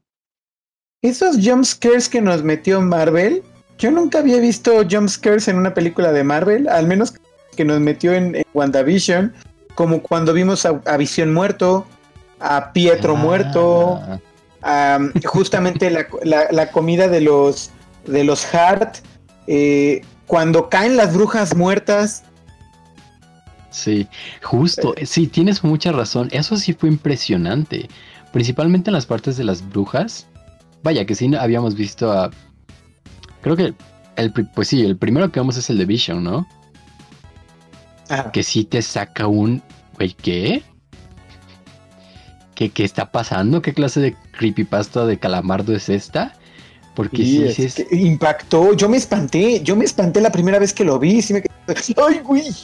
Sí, no, e, esa decisión creativa de vamos a meter eh, pues a la muerte ya como tal como es, vaya, como es entre comillas, porque pues uno es un robot, otras son brujas a las que le chuparon la energía. Creo que Pietro en realidad es el único personaje como tal que tuvo una muerte pues más cercana a la realidad. Ajá. Ah. que pues le dispararon. Pero aún así nos lo presentaron lleno de agujeros. Eso estuvo súper bien. Y, todavía se veía la sangre, que es algo raro en Marvel. Y los ojos blancos. Eso también. muchos pasos interesantes dio Marvel con esta serie. Como dijiste tú, experimentales fuera de su zona de confort de vamos a ver qué pasa si metemos esto. Porque, vaya, podríamos decir que era su primera serie, pero de hecho eso sería pues, su primera serie de Disney Plus y como tal del MCU, pero sería incorrecto porque en realidad la primera serie que iban a la serie que iba a despegar todo iba a ser Falcon and the Winter Soldier, pero igual por pues la pandemia se atrasó y todo esto tuvo que ser WandaVision la primera. Y pues Kevin Feige estuvo muy feliz. Y la verdad, yo también porque me gusta que hayan iniciado, como tú dijiste, con una serie que tiene una sola temporada. Y que nos digan, esto es de lo que somos capaces. Eso me gustó muchísimo. Y pues solo igual ahondando. Pero Marvel, mm. pero Marvel, ya nos habías hecho Agents of Shield. Que, que no, no, no, nosotros no. Este fue Marvel Television. Nosotros somos Marvel Studios. Por cierto, para, para que no los cuenten, sí, de hecho, las primeras ya series producidas por Marvel Studios y no por esa división innombrable. Eh, que vaya, aplaudiendo decisiones creativas, hay que mencionar a Matt Shackman, que fue, que es el director de la serie. Sí. Eh, y también a, a la guionista principal, digamos así, que es Jack Schaefer. Eh, pero pues, ¿en, qué hemos visto este director, a Mac? Que es lo que estábamos comentando ahorita un poquito antes de, iniciar. Eh, dos de los capítulos más... Eh, como... ¿Cómo lo decimos? Vaya, de, de las, de las decepcionantes. Sí, no. Porque es la primera vez que vemos a Daenerys Targaryen enfrentándose a Westeros con todo su poder. Que es en el capítulo The Spoils of War y Watch de Game of Thrones, lanzados en 2017. Fueron dirigidos por él, que es cuando Dani dice: Ya estoy cansada, voy a ir a derretirles las carretitas a los Lannister. Y, y, luego cuando hace que su dragón queme a, al padre y al hermano de Sam Tarly. Estos dos capítulos fueron dirigidos por él. También tiene un capítulo en The Voice, que es Sherry. En The Great, también dirige. The Good Wife, Heroes ah, Pero mira, se encargó también de Ugly Betty. ¿Ah, sí? Sí. Ah, no manches. Mira nomás. Tiene bastante. It's Always Sunny en Filadelfia. Todo el mundo odia a Chris también. Sí. Wow. Six Feet Under, Mad Men. O sea, la verdad, tiene una, un currículum muy bueno de televisión, algo muy bueno, algo muy malo, pero. Pero sabe lo que pues, hace, vaya. Sí, sabe lo que hace. Y su trabajo en, en Game no estuvo mal, simplemente le tocó un guion malo. sí, le tocó, vaya, por le tocó la, la temporada que ya no tenía material original. En cuanto a, a Jack Schaefer, eh, pues lo más reciente de ella que vamos a poder ver va a ser Black Widow. También tenemos, la tenemos en Hustle. Eh, ella hizo el guion de Olaf, otra aventura congelada de Frozen. ¿No la has visto? Eh, ¿La de Olaf? Sí. No. Está bonita. Esa está ahorita, ¿puedo verla en Disney Plus? La puedes ver en Disney Plus, así es. Ah, bien. Está, está, está bonita. ¿La necesitamos? No. ¿Está dominguera palomera para un corto de nueve minutos? Sí. No la necesitamos, pero se aprecia que exista. Ajá, exactamente. Y pues... También estuvo en Capitana Marvel. ¿Ah, Aunque sí? fue, no, sí, pero no fue acreditada. Ah, no manches. Ajá. Ay, perdón, la tos. Ay, ¿sabes qué? Tengo que hacer una, una confesión. ¿Epale? Cuando, cuando fui a ver Capitana Marvel al cine, me decepcionó y no me gustó. Ok. Pero debo de admitir que es una de las películas de Marvel que más disfruto ver ahora. ¿Y eso? No tengo idea. Simplemente digo. creo que es por el gato. Chale. creo que es por el gato, pero me gusta. Creo que podría ser mi guilty pleasure, Capitana Marvel. Wow. Sí. Wow. Sí, creo que, creo que sí lo tengo que, que, que, me, que admitir. Bueno, pues. Bueno, bueno. ¿Por qué Guilty Pressure? ¿Por qué Guilty Pressure? O sea, ¿Es tan mala? La neta, yo no he visto Capitana Marvel. Es que mira, tenemos Wonder Woman, la primera. Ajá. Que es una muy buena película de, superhéroes protagonizada por una mujer. Ajá. Y tenemos Capitana Marvel. Y creo que el, el mensaje de feminismo, de todo lo que quería dar a entender Capitana Marvel, creo que no lo, no lo logran. Ok. Y también tenemos, también tenemos un mandarinzazo. Chale. O, un Ralph Bownerazo. ahora por adelante podemos llamarlo Bownerazo. Un Bownerazo que, que nos habían presentado en ese entonces a los Skrulls que iban a ser los antagonistas y resultaron ser los buenos y ser muy tontos. Ajá. Entonces, eh, se entretiene porque es una película de pérdida de memoria combinada con road trip. Ajá. Con superhéroes. espacial. Ajá. No, es en la Tierra. ¿Ah, sí es en la Tierra? en los noventas. Ajá. Ah, no, espérate. El baunerazo no es el de los Skrulls. ¿Cuál es? Es porque en esta película de Capitana Marvel nos iban a decir por qué Nick Fury usó un, usa un parche en el ojo. Es por lo del gato, ¿verdad? Sí. Sí. Recuerdo eso. ¿Qué fue el gato? Sí, sí, Entonces, sí, sí, sí. Ah, eh, creo que eso también creo creo que fue lo primero, creo que fue lo mismo que le pasó a WandaVision. Creó mucho hype y, y como no se cumplieron las expectativas, se desilusionaron. Pero ya una vez que la ves consciente de lo que vas a ver, ya la disfrutas. Eso está súper bien. Eh, Le voy a echar un ojo. Échale un ojo. No está dentro de mis top 10, pero me, me gusta, la verdad me, me gusta. Pero bueno, vamos a pasar a la parte de los cómics porque también no, no nos puede, no, no hay que aplazar no, mucho no. el tiempo. Eh, Ajá. Ah, eh, mira, tenemos muchas referencias preciosas a los cómics. Eh, tenemos desde White Vision, que White Vision aquí lo, lo hicieron un antagonista, eh, cuando lo que pasa en realidad es justamente lo que vimos en la serie. Eh, después de que Ultron intenta conquistar la Tierra a través de Visión, el gobierno decide, literalmente, él ya vivía con Wanda, Wanda se despierta, la bruja escarlata se despierta y no está su esposo, lo busca y lo encuentra en unas oficinas de gobierno desmantelado. Wanda se enoja, hace brujería y lo vuelven a armar, pero pierde su color y pierde toda su memoria y todos sus sentimientos, así que pues se convierte... Hay un panel muy famoso en donde dice...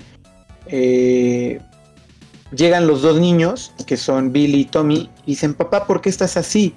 Y él dice, y, y Visión dice, yo no soy su padre, eh, y si nos vamos a la lógica, pues ya no tengo por qué estar casado con su madre, así que eh, me parezco a su padre, me veo como su padre, pero no soy su padre. Y pues obviamente los niños lloran, y Wanda le dice, al menos pudiste haber sido más sensible, son solo niños, hijo la verdad no es algo sensible. Y, Chale. se vuelve robotcito sin sentimientos, sin emociones. Otro guiño que vimos en lo- a los cómics es que después de los sucesos de... Oh, te voy a responder la pregunta de los niños. En los cómics sucede lo mismo. Wanda se casa con Visión, está embarazada y obviamente todo mundo se pregunta ¿cómo? ¿Mm? es un robot. Y Agatha Harkness llega y le dice, ¿sabes qué, Wanda? Fíjate que tus hijos no son tus hijos. ¿Mm? Son parte del alma de Mephisto. Y Mephisto el demonio lo quiere de vuelta. Entonces Ok. eh, Mephisto eh, le pide a un villano llamado el Doctor Demonio, el Maestro Demonio, algo así, no me acuerdo muy bien, discúlpenme. Que secuestra a los niños, los secuestra y Mephisto los reabsorbe. Uh. Y, y pues Wanda se vuelve loca porque perdió a sus hijos. Y Agatha decide que lo que el mejor, lo que puede eh, para evitar que Wanda caiga en la locura es suprimir estos recuerdos de sus hijos. Y tú me vas a decir, oye Héctor, pero ¿por qué me estás diciendo que Agatha ayuda a Wanda? ¿Que no es la mala? Tengo entendido que realmente Agatha, o sea, en- en- tiene otro papel en los cómics. Creo que incluso cuida al hijo de Mr. Fantástico y de Sue Storm. Exactamente. Es como la niñera del universo del universo de Marvel. Sí, eh, Agatha, eh, eh, eso sí es verdad, en los cómics es una bruja muy poderosa, tiene muchos años, es de las, la única supervi- eh, superviviente, sobreviviente de los incendios de Salem. Eh, pero es buena, ama a los niños y se convierte en la mentora de Wanda. Así que em, ella es, en los cómics es buena. Y aquí te va una de mis teorías. Adelante. Mi teoría es que en la película de Doctor Strange en el multiverso de la locura, vamos a volver a ver a Agatha. Wanda va a regresar y le va a decir, a ver, estoy escuchando a mis hijos, dime dónde los puedo conseguir. Y yo creo que Agatha eh, va a tener un cambio de corazón y se va a volver la mentora de Wanda. Y la va a llevar al infierno por sus dos criaturas.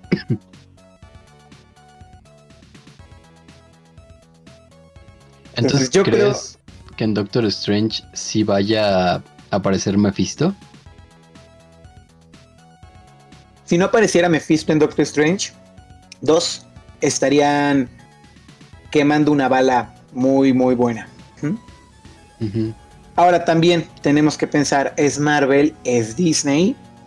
Creo que meter al diablo en los en el universo de Marvel es algo fuerte. Entonces lo entendería. Pero si ya nos metieron a brujas secándose y cayéndose muertas. Sí, claro. Que no pueden meter un demonio. Ya lo iban a hacer. Ya lo iban a hacer. Pues sí, o sea, vaya, no hay mucha diferencia con, yo que sé, el de Thor Ragnarok, el que iba a causar el Ragnarok. Exactamente. O sea, visualmente creo que incluso Mephisto te lo pueden manejar como lo hicieron en en Ghost Rider.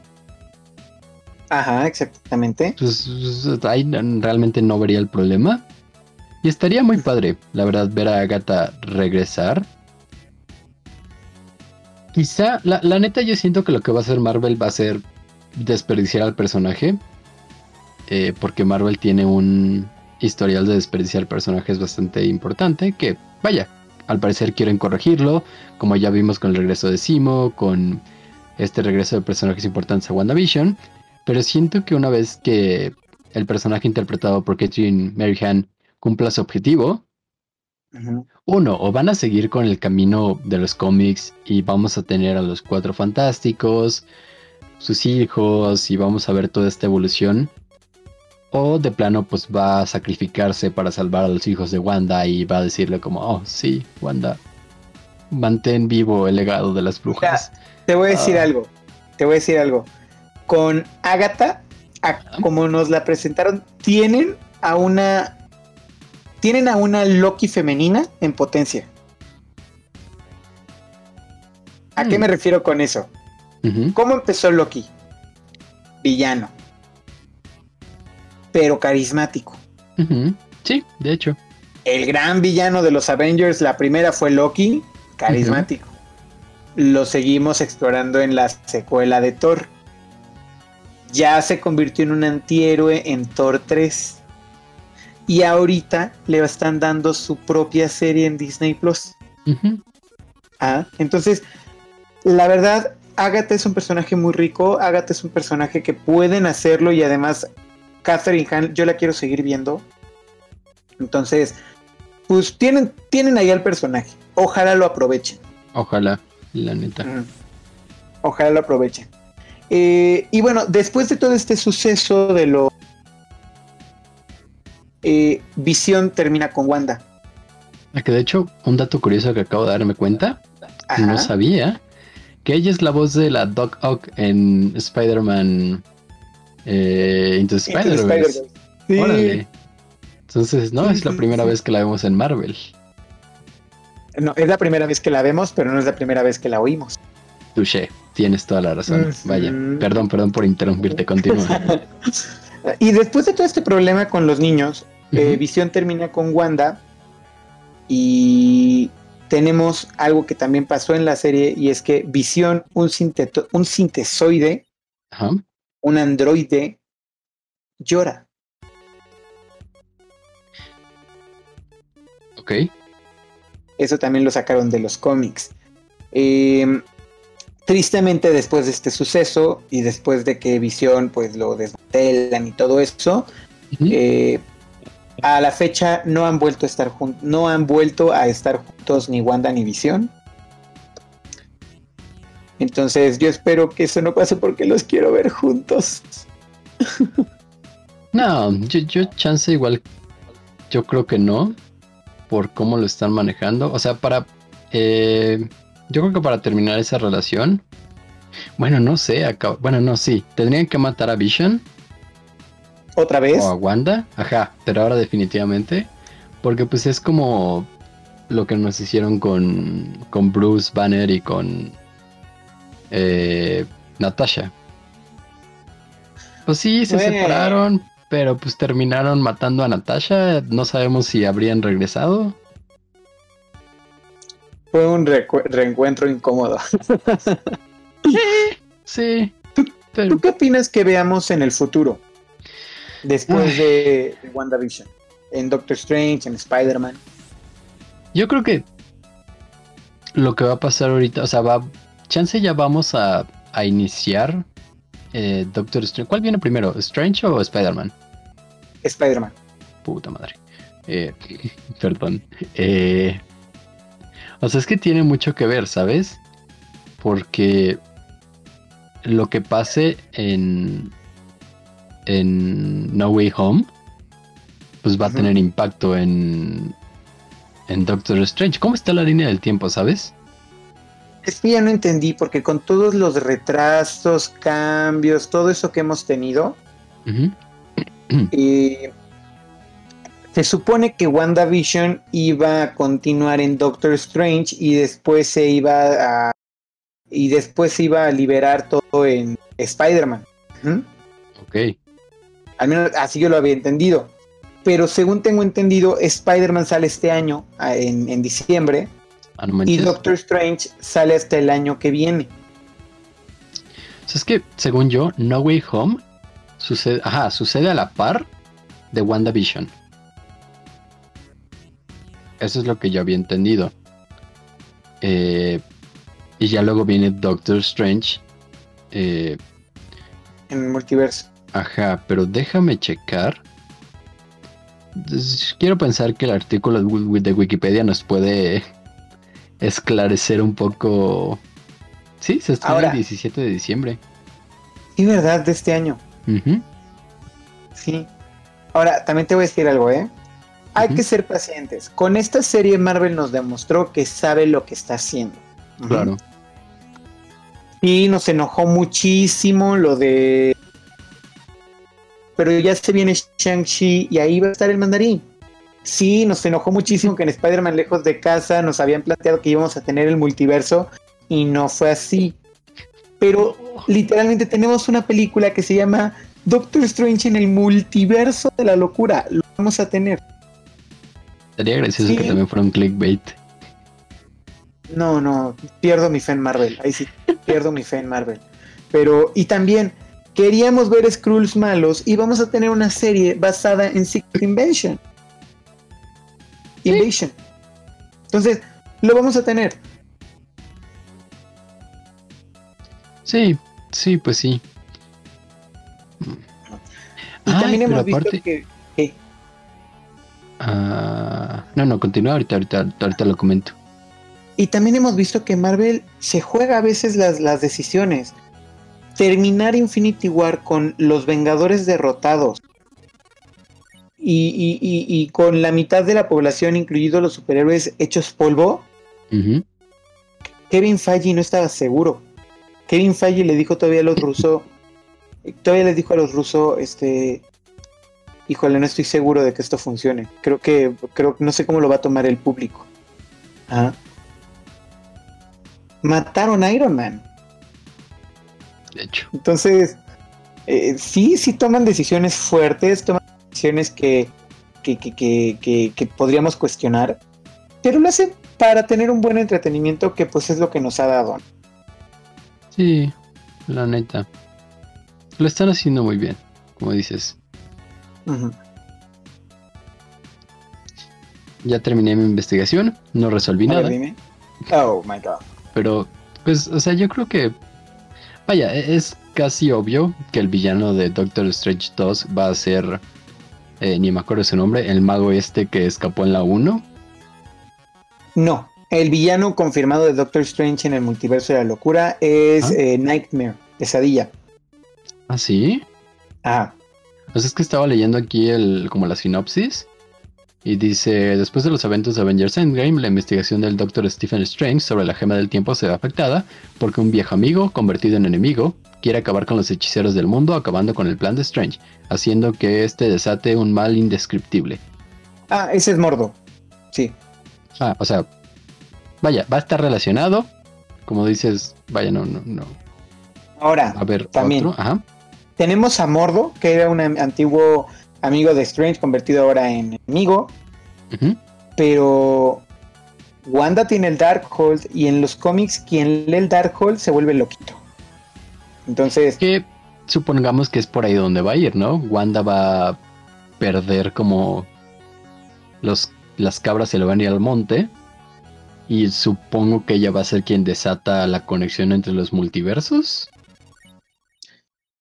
Quién sabe, mira, Wanda en los cómics, este sí, ha hecho cosas malas. O sea, ella mató a de los Vengadores en el evento Avengers Disassemble.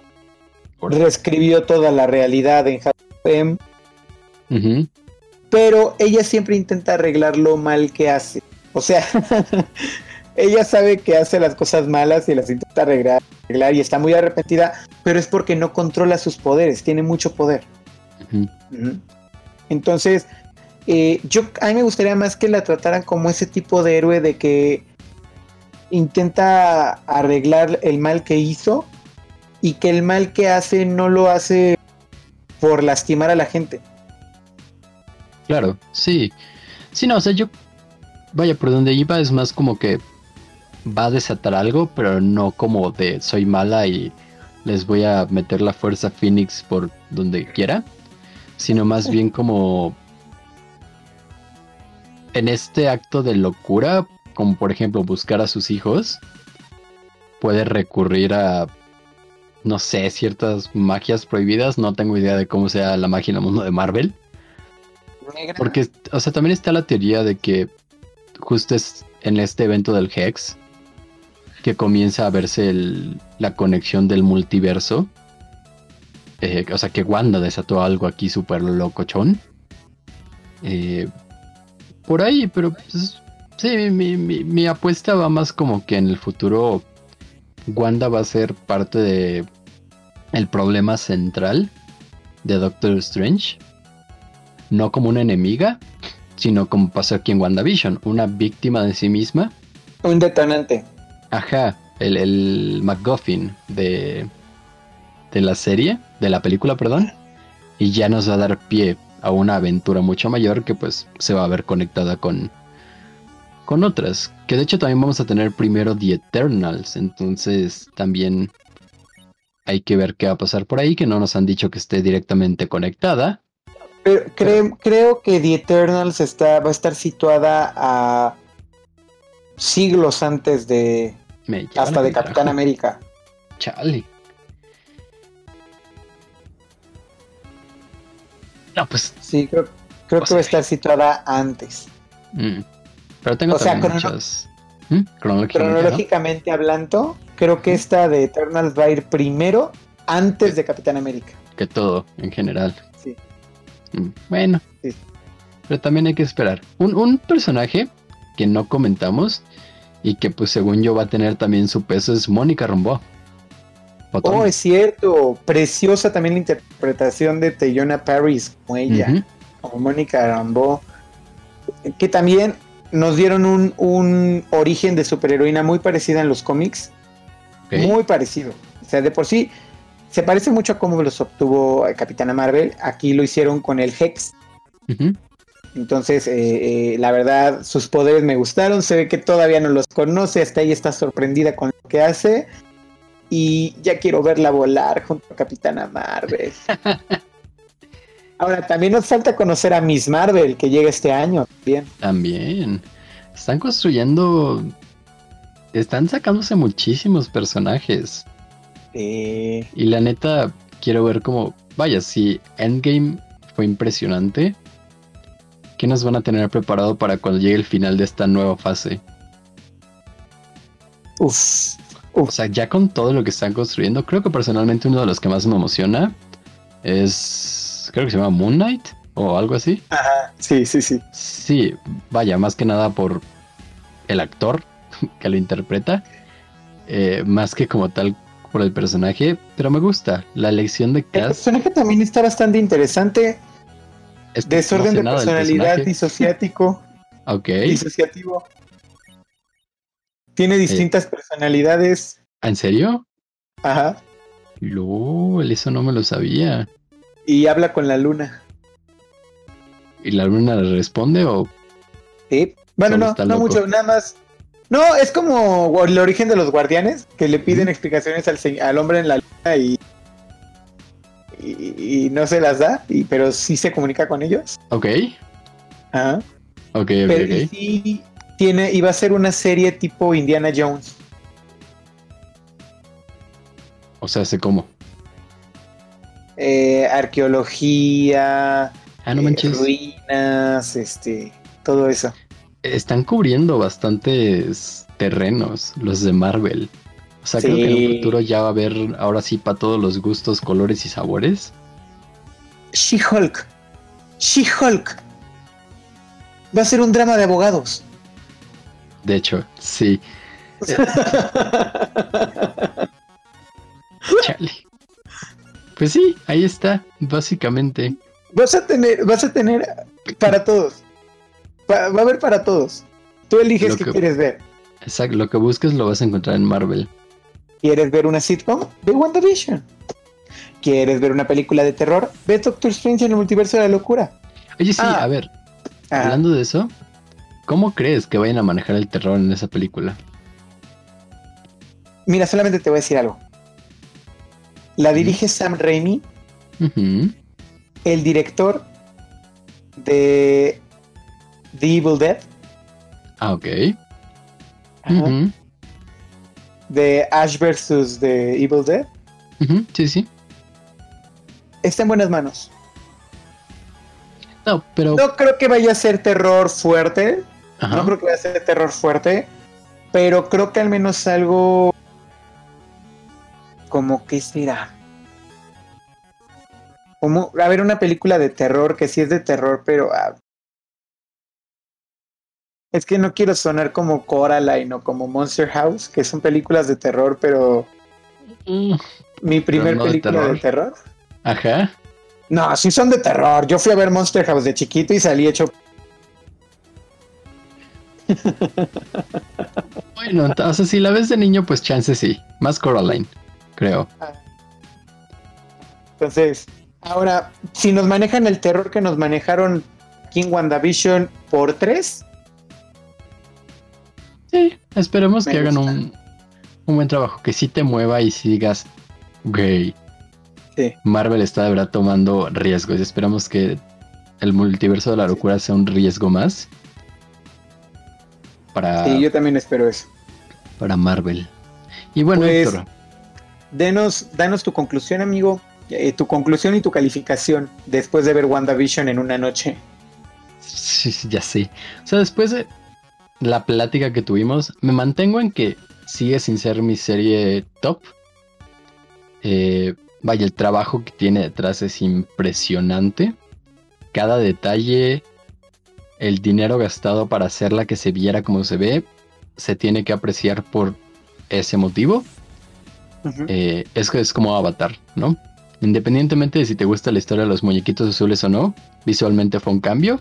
Y creo que esto es como lo, que representa WandaVision en cuanto al mundo de las series de Marvel. Un cambio y un paso hacia lo que pueden hacer a partir de ahora, que es nuevamente lo que hemos venido repitiendo, arriesgarse. Y decir, podemos hacer esto y puede funcionar porque sabemos lo que estamos haciendo con nuestros personajes. Entonces, vaya, eh, me gustó, la recomendaría, sí.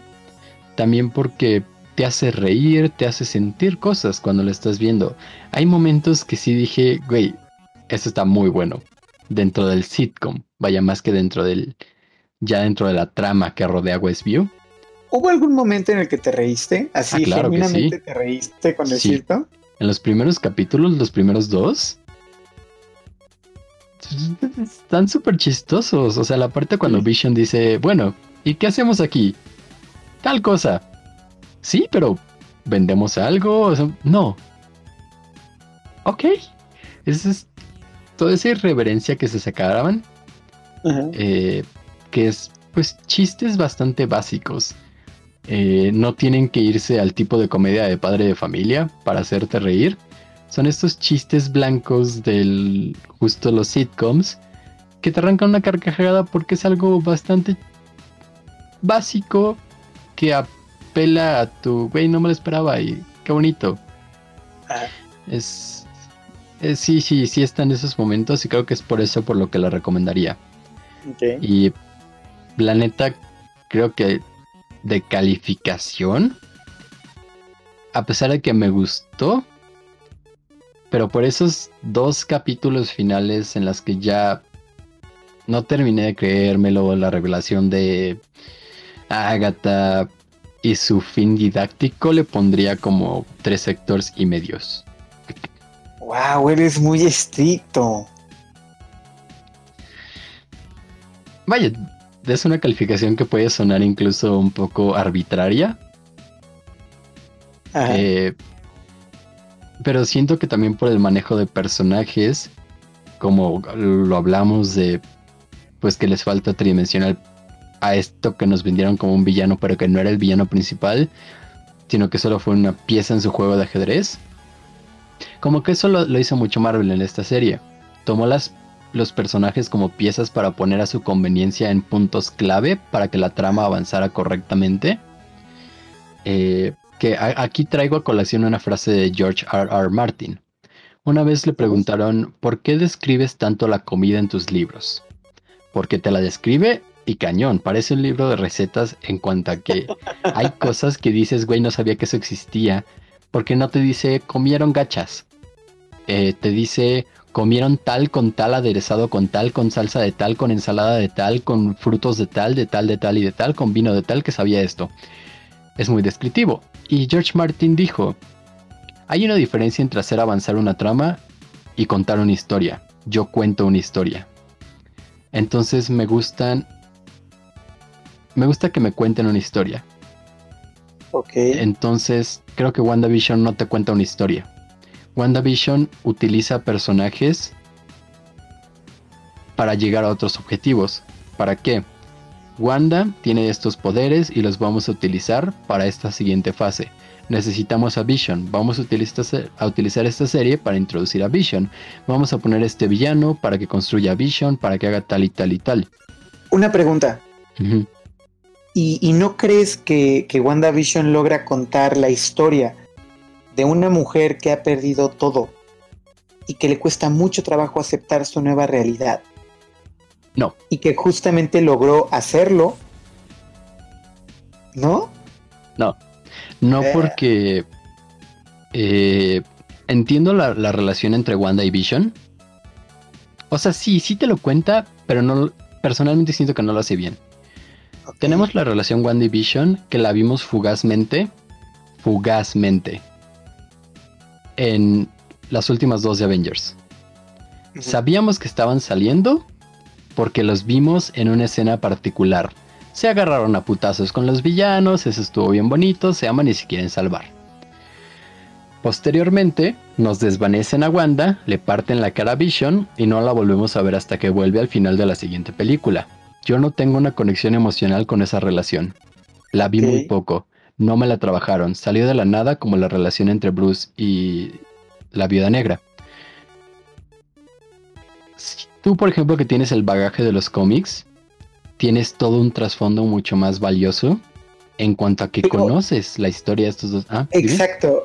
Pero te digo algo, a lo largo de las películas nos fueron dando, por ejemplo, cuando nace Visión en. Avengers Age of Ultron, hay una toma en donde vemos la cara de Wanda y solamente Ah, claro. es Wanda viendo a Visión y también vimos y también se están preparando para la pelea y se ve otra en donde Wanda se le está quedando a Visión interesada eh, de que le causa curiosidad, ni siquiera así como Sí. que dijo, "Mm, qué guapo Mm, ese qué de morado. O sea, sabroso. no, No, no, no, no. no, Sí, sí pero le plantean- causó conflicto. En Civil War vemos que, que Visión siente algo por Porque la quiere hacer sentir bien.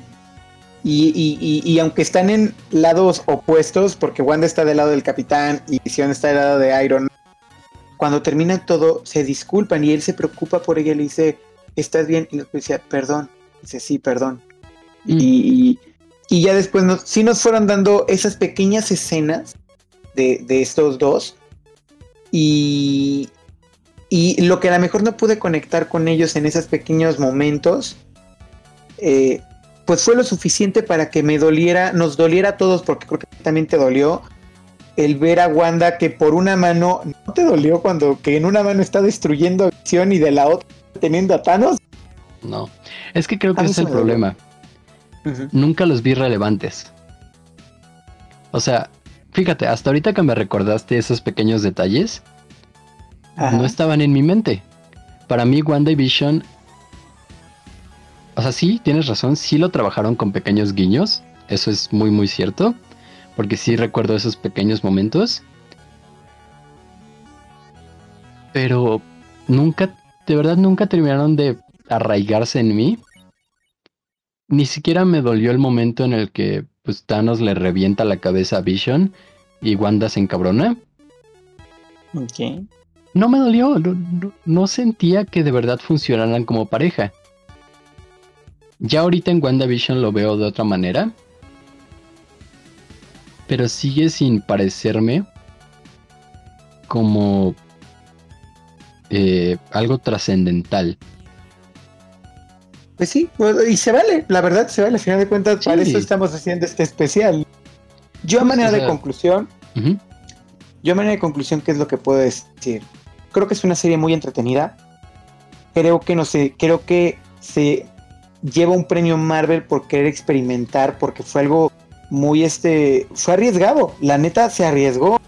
A los primeros dos capítulos era 50-50. Había quienes les encantó y había quienes no los atrapó. Y hasta que vieron el cuarto ya les empezó a, generar este, eso. Entonces yo también la recomendaría. Yo creo que los dos protagonistas se llevan la serie. Eh, fue una manera. Eh, Paul Bettany lo hizo muy padre. Elizabeth Olsen se ve hermosa y actuó muy bien. Eh, con un. Con un villano entrañable, que es lo que a mí me gustan. A mí me encantan los superhéroes, pero ¿qué es lo que más me encanta a mí de las películas? Un villano. Yo quiero un villano que pueda odiar. Y, y, Agatha en su punto lo llegó a hacer. Me cayó mal Agatha en algún momento cuando vi que, que, que, engaña, cuando le chupa toda la magia y dice, ¿sabes qué? Te, engañé, yo no puedo cambiar nada de esto. Ahí dije, maldita, te lo juro que sí, dije, maldita. Eh, pero a raíz de todo esto, aunque sí tiene sus fallos, yo creo que es una muy buena serie. Creo que nos cuenta una muy buena historia, nos entrega a una bruja escarlata diferente y que sí, cae en sus golpes, cae en sus errores. Creo que también regresan a su porte en los últimos dos capítulos, eh, pero con el final que tiene se siente una conclusión satisfactoria a la historia. Y yo no le voy a poner tres Kevins y medio, yo le pongo cuatro Kevins y medio. Bueno, no, no, cuatro Kevins, cuatro Kevins. Le voy a poner un poquito más que tú porque se me hace muy disfrutable eh, se me hace muy disfrutable. Sí tiene errores, sí tiene este eh, Hayward, Boner, son cosas que no perdono, pero tiene muchas cosas buenas y una de ellas es que jamás pensé que iba a estar cantando mientras lavaba el patio de mi casa una canción de superhéroe.